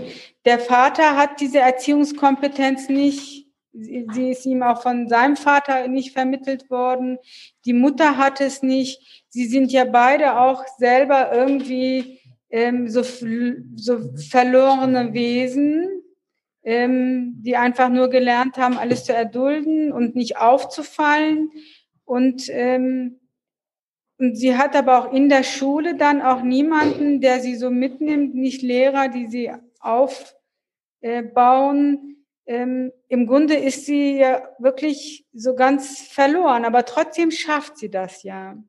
Ähm, was kann denn ähm, für so einen Menschen wie unsere Ich-Erzählerin ist, was kann äh, Kraft schöpfen? Also was kann so Kraft geben? Was denkst du, ähm, was jenseits der Resonanz aus dem sozialen Umfeld so, ähm, ja, so eine Energiequelle sein kann, dass sie doch noch ihren Weg geht. Auch für, vielleicht für andere, die in so einer Situation sind. Mm, also ich würde sagen, ähm, da hilft eigentlich nur, sich selber kennenzulernen und selbst herauszufinden, was man überhaupt will und was man äh, gut kann und diesen Weg dann einzuschlagen. Und sich dann, äh, je älter man wird, desto mehr wird einem ja auch bewusst oder desto entscheidungsfreier ist man ja auch, mit welchen Leuten man sich umgibt. Also ähm, die Erzählerin jetzt zum Beispiel, die ja eigentlich nur Freunde hat, die ihr die ganze Zeit nur sagen, was sie alles nicht kann. Ähm, ab einem bestimmten Punkt ist man ja frei, sich seine Freunde selber auszusuchen und ist eben nicht mehr nur äh, halt muss ich halt nicht mehr nur mit den Leuten begnügen, die halt in der Nähe wohnen. Und ähm, das würde ich sagen, ist äh, vonnöten, dass man sich eben Leute sucht, die einen unterstützen und nicht das Gegenteil. Und dafür muss man aber auch erstmal äh, grundlegend ähm, das vertreten, dass man das verdient hat. Also letztendlich läuft es darauf immer hinaus, dass man sich selber auch wertschätzt. Und das ähm, muss man sich halt selber beibringen am Schluss. Ja, weil äh, sie, die Ich-Erzählerin, ja eben auch gar nicht so mit so einer Identität ausgestattet ist. Ne? Also sie kriegt von der türkischen nichts mit, von ihrer Mutter, die sie ja eigentlich schützen will, damit sie Ausgrenzung und Diskriminierung äh, gar nicht äh, ausgesetzt ist, weil sie sagt, das betrifft dich ja gar nicht. Äh, einerseits versucht sie sie zu schützen, aber andererseits äh, nimmt sie ja auch so einen Raum, eine Art von Kraftquelle, weil äh, es ja. könnte ja auch so ein, ein Ort sein, diese Herkunft, die sie dann ja doch hat, oder die Sprache, die türkische Sprache, die sie nicht spricht, könnte ja auch etwas sein, was sie so absetzt von den anderen und auch eine Kraftquelle. Das hat sie ja alles nicht. Ähm, wenn wir so die Bildungsdiskurse verfolgen, ist es ja genau das, was man eigentlich den Leuten auch immer versucht abzureden. Ne? Die sollen ihre Kinder, wenn sie aus äh, den ähm, anderen Herkunftsländern stammen, die Eltern sollen sie äh, nach hierhin orientieren, sie sollen mit ihren Kindern nicht in der ähm, Erstsprache sprechen. Äh, und an dieser ähm, Erzählfigur erkennt man eigentlich, dass es ähm, ihr dadurch auch eine Identität und eine Kraftquelle nimmt und dass es falsch ist. Genau, ja. Also sie hat ja deshalb auch nicht die Möglichkeit, sich äh, so einer migrantischen Community oder so anzuschließen und dort äh, irgendwie auch Rückhalt zu finden. Also das ist ja eigentlich etwas, von dem sie total abgeschnitten ist und deswegen kann sie auch nicht ähm, ihre Erfahrungen auch mit jemandem abgleichen, der ähnliche Erfahrungen gemacht hat, weil sie sich irgendwie nicht dem auch zugehörig sieht, weil ihr ja teilweise auch immer wieder gesagt wird, du bist das ja nicht richtig oder so. Und äh, das ist dann auch ähm, eine Erkenntnis, die sie dann an der Abendschule ja hat, dass dort sehr viele Leute sind, die eigentlich ähnliche Erfahrungen gemacht haben und dass es gar nicht so eine vereinzelte Erfahrung ist und dass es manchmal auch nicht mal so individuelle Gründe auch hat, sondern dass viele diese Abwertung durch Lehre erfahren haben dort. Und dass aber zum Beispiel diese ähm, Spiegelfigur Jansu daraus eine Kraft ziehen konnte, weil sie eben sich ihrer selbst äh, gewiss war. Was die Ich-Erzählerin leider nicht ist. Dennis, jetzt guck mal nochmal in die ja, ich Fragen. Hab, ich habe nämlich eine super gut passende, also chronologisch passende Anschlussfrage dazu anonym gestellt. Und zwar danach, bedeutet der Bildungsaufstieg nicht auch die Verkehrung der beschriebenen Ohnmacht in Macht und Selbstermächtigung am Ende? Würdest du sagen, dass äh, das ist zur Kenntnis zu nehmen? Kommt, also wenn, wenn man das weiter fortführen würde oder siehst du das anders? Also diese so habe ich eigentlich auch das Ende tatsächlich angelegt, dass, ähm, also ich hoffe, ich verrate jetzt nicht zu viel über das Ende. äh, also die, oder naja, eigentlich ist es ja kein Geheimnis, dass die Erzählerin am Schluss einen äh, Uni-Abschluss hat. Aber das, äh, da befindet sie sich ja eigentlich auf einem so einer Art Plateau, von dem aus sie ja tatsächlich äh, freie Entscheidungen treffen kann. Also da hat sie ja erst den Punkt erreicht, wo sie wirklich auch dann halt Macht hätte, wenn man es so ausdrücken will. Aber sie hat es halt nicht verinnerlicht. Und das ist halt ihr Problem, dass sie ja auch ähm, nach dem Studium erstmal einen Putzjob annimmt, weil sie äh, sich immer noch nicht äh, in einem akademischen Umfeld sieht eigentlich. Und das könnte auf jeden Fall äh, eine Ermächtigung, also ein Bildungsaufstieg kann auf jeden Fall eine Ermächtigung bringen, aber es muss halt eben auch im Inneren der Person ankommen. Und das ist ja die Schwierigkeit, die diese Erzählerin hat. Und das war auch jetzt sicher der, also der Punkt, den ich machen wollte mit dieser Figur. Verstehe. Ein, zwei weitere Fragen will ich noch reinbringen, und zwar, weil ich den Namen hier gerade lese. Svenja Kück, die am Mittwoch bei uns ihr Buch vorstellt, Heimat und Migration. Hallo, Frau Kück. Äh, und die Frage gebe ich weiter, die gilt jetzt wieder der Schriftstellerin, Dennis, oder? Äh, wie kann man sich den Schreibprozess vorstellen? Ähm, beginnt man drauf loszuschreiben oder hast du das in Puzzleteilen gemacht? Das heißt, beginnt man mit Ausschnitten, die sich nach und nach zusammensetzen und war dann von Beginn an auch klar, was letztendlich draus wird? Nimm uns nochmal mit in den, in den Schreibprozess. Genau, das ist auch die gleiche Frage, die eine Studentin von mir gestellt hatte, Jamel Born. Dann äh, haben wir zwei quasi mit abgehakt. Perfekt. Nee, also das ist tatsächlich so ein stückelhafter Prozess gewesen. Also der erste Teil, den ich geschrieben hatte, da war ich noch der Meinung, das wäre eine Kurzgeschichte. Und ich habe dann aber festgestellt, ähm, dass ich weiter daran schreiben will. Also dass ich noch tausende Ideen habe. Und dann habe ich eine Weile halt immer mehr an diesen Text drangehängt und dann habe ich gemerkt, äh, jetzt müsste ich mal irgendwie so eine Struktur da reinbringen oder jetzt müsste ich mir über den Plot klar werden. Und ähm, dann habe ich wieder alles auseinandergerissen. Dann habe ich äh, eine Gliederung aufgestellt und so eine Art Figurenentwicklung versucht, auf dem Papier zu skizzieren und mir da so einen Leitfaden hinzulegen. Dann habe ich festgestellt, dass ich das nicht kann, also dass ich mich davon selber ähm, beengt fühle und dass dabei dann auch nur schlechte Sachen rausgekommen sind. Also dann habe ich gemerkt, so geht das nicht weiter. Dann habe ich über die Hälfte weggeworfen und wieder von vorne angefangen.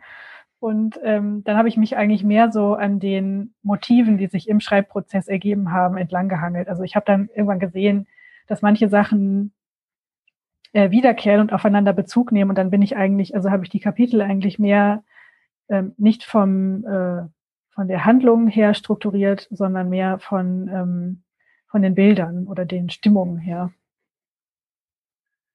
Okay. Da, ja, ich. Möchtest äh, du anschließen oder darf ich fast schon abschließen? Nee, ich habe noch ein, zwei Fragen, die ich Ach, hast du wirklich rein, noch? Ja? Ich würde ja. nämlich mit meiner Frage gerne ja? abschließen. Dann bitte du. Achso.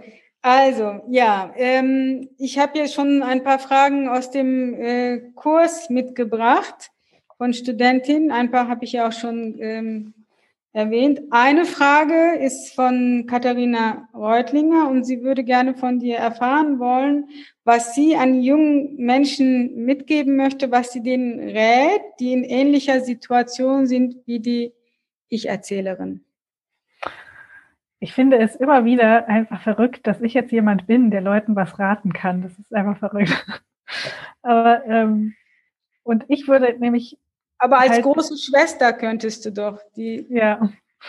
Ähm, und mein äh, größter Rat wäre halt eigentlich äh, nicht auf so Räte von anderen Leuten zu hören, sondern konsequent darauf, was man selbst möchte und ähm, die eigenen Ideen, die man hat, also in welche Richtung auch immer, was jetzt den Lebensweg angeht oder was die eigenen Talente oder äh, Vorlieben angeht, das alles halt ernst zu nehmen. Auch wenn andere Leute das nicht ernst nehmen und einem erzählen wollen, dass man das nicht kann oder dass es irgendwie dumm ist oder so, darauf halt nicht zu hören, sondern halt wirklich ähm, sich selbst in der, in seinen eigenen Anlagen wirklich ernst zu nehmen und das dann halt auch, also auch dann sich so zu verhalten und dem das als Handlungsgrundlage zu nehmen. Also nicht um dem Wunsch der Zugehörigkeit willen, irgendwelche Dinge zu machen, die eigentlich die innere Stimme einen auch nicht unbedingt genau. sagt. Ja. Dennis, jetzt hast jetzt, du. Jetzt darf Wort. ich abschließen. Okay, weil die Frage auch nicht nur einmal kam und weil wir offensichtlich mehrere LehrerInnen in, in, im Publikum und auch jetzt hier im Chat hatten. Äh, Gegenwartsliteratur kann ja durchaus auch im Deutschunterricht eine Rolle spielen. Hast du dir schon mal Gedanken dazu gemacht? dass Streulicht ja durchaus dort fortan dann auch gelesen werden kann? Und was würdest du dir wünschen, wie der Roman gelesen wird und ob du dann noch mehr solcher Fragen auch vielleicht für deine Vorbildfunktion oder für deine Ratschläge erwartest? Wie stehst du dazu? Ja, das, ich habe jetzt auch schon von mehreren Lehrerinnen gehört, die den Text gelesen haben oder die sogar gesagt haben, der würde in jedes Lehrerzimmer gehören. Und äh, ich, ich finde die Vorstellung, dass das so äh, Schullektüre wird, irgendwie einerseits cool und andererseits irgendwie auch ein bisschen beängstigend, weil ich irgendwie ähm, die Furcht habe, dass jemand wie diese Ich-Erzählerin da drin sitzt und, und sich möglicherweise mit einer Lehrkraft damit auseinandersetzen muss, die eben auch nicht so empathiefähig ist und das irgendwie nicht so richtig nachvollziehen kann. Also mir ging es manchmal so, dass ich so Texte im Unterricht gelesen habe, die mir eigentlich potenziell viel bedeutet hätten können, aber mir verleidet worden sind durch ähm, Lehrerinnen. Und das wäre irgendwie nicht so schön, wenn das passieren würde. Aber ich baue darauf. Alle sollen den Roman lieber für sich entdecken und dann so leben. also ich baue darauf, dass es, äh, dass ich ähm, die, die Schullandschaft ja auch verändert hat mittlerweile und ähm, das alles in der Vergangenheit liegt und die Mehrzahl der Lehrerinnen auch ähm, gute Leute sind. Ich habe jetzt noch einen letzten. Ähm, wir haben ja darüber auch so gesprochen am Anfang, äh, Frage Beruf und Berufung. Und so wie ich dich verstanden habe, ist ja Schriftstellerin jetzt dein Beruf und aber auch eine Berufung. Du hast es sehr früh angefangen. Und äh, du schreibst wahrscheinlich nicht, weil du die Welt verändern willst, sondern weil es auch einfach etwas ist, was deine Art des Seins ist. Trotzdem ist ja sicherlich auch ein Wunsch, eine Hoffnung damit verbunden, wenn so ein Buch, ein Roman äh, seine, seine Leser und sein Publikum findet. Was wäre dir die größte Freude an Wirkung dieses Romans? Ja, also das stimmt schon, dass ich eigentlich dem äh, so ein bisschen kritisch gegenüberstehe, die äh, Schreibgrundlage irgendwie auf einer Wirkung zu basieren. Also ich ähm, habe jetzt, also das ist vor allem nicht ähm, die, der Ausgangspunkt, von dem aus ich schreiben kann, dass ich mir vorstelle, was für eine Wirkung das jetzt gesellschaftlich hätte oder ähm, eine andere Wirkung als die innere, die jemand macht, wenn er das liest und ähm, die äh, Stimmung oder Emotionen, die ich halt evozieren will, habe ich eigentlich nicht. Also das ist eigentlich die Wirkung, die ich mir wünsche, dass ich die äh, literarischen Mittel, die ich in den einzelnen konkreten Szenen verwende, dass die ähm, funktionieren. Das ist eigentlich das Einzige. Vielen Dank, Dennis Ode. Wir, so, so, soll ich die abschließenden Worte finden? Wir, ähm, Sind wir hier durch? finden es schön, dass wir in diesem Rahmen mit dir sprechen konnten. Noch schöner hätten wir es gefunden, wenn du bei uns gesessen hättest. Vielleicht schaffen wir das ja in einer anderen Zeit. Herzlichen Dank an dich. Danke Und das euch. Wort hat Dennis. Ich, ich kriege noch ein Wort. Gut. Äh, vielen Dank, Dennis, dass du heute Abend dabei warst. Hat riesen Spaß gemacht, den Roman zu lesen. Das hat fast, sorry, das hat auch ja, fast noch mehr Spaß gemacht. Das war klasse. Äh, wir haben nächste Woche, nächsten Montag noch eine letzte Lese, Lesung der Reihe. Ich zeige drauf und nenne auch den Titel Tausend Serpentinen Angst, Olivia Wenzel. Gleiche Zeit, gleicher Ort, nämlich digital. Äh, dann wieder mit Janan und mir. Heute Vielen Dank an alle, die zugeschaut haben und wir würden uns freuen, wenn ihr Montag wieder dabei wärt. Und sorry, schöne wenn Grüße. wir nicht alle Fragen beantworten. Das konnten. immer, sorry, wenn wir nicht alle Fragen beantworten. Trotzdem noch einmal schöne Grüße aus Darmstadt, schöne Grüße aus der Schader Stiftung und hoffentlich bis nächste Woche. Ja. Und Dennis, bis bald. Tschüss. Bleiben Danke, Sie alle gesund und seien Sie empathisch.